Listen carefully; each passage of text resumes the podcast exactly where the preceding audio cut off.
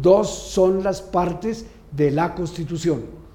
Una, la que nos va a decir cuáles son esos derechos de las personas.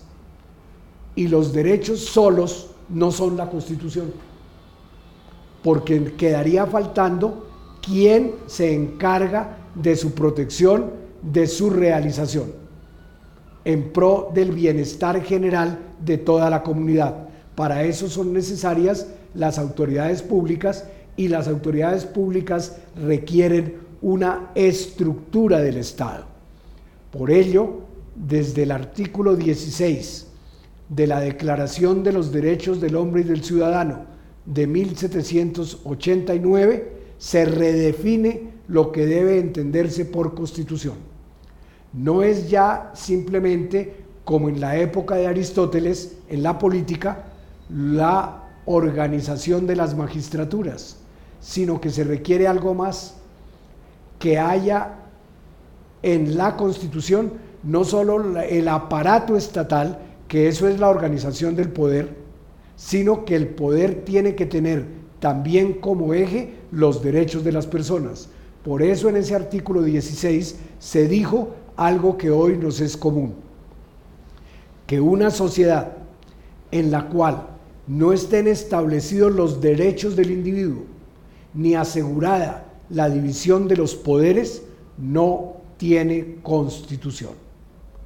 De manera que, bajo esa perspectiva, se dijo entonces que son tan importantes la parte en que se digan cuáles son los derechos en la Constitución como la estructura de la autoridad estatal para su realización.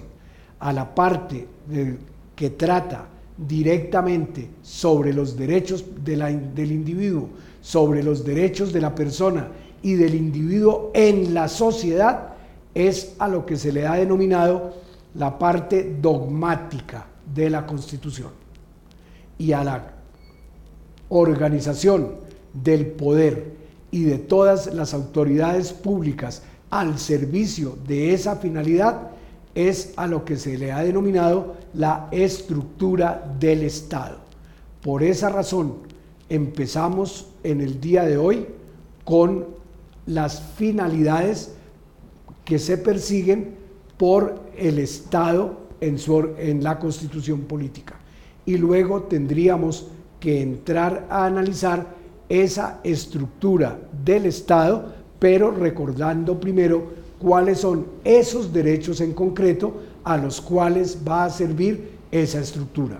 Por razones del tiempo, esta primera eh, aproximación, esta primera conferencia queda en este momento concluida, pero nos va a servir de base para las posteriores que tendremos que dedicar a estos temas. Muchísimas gracias.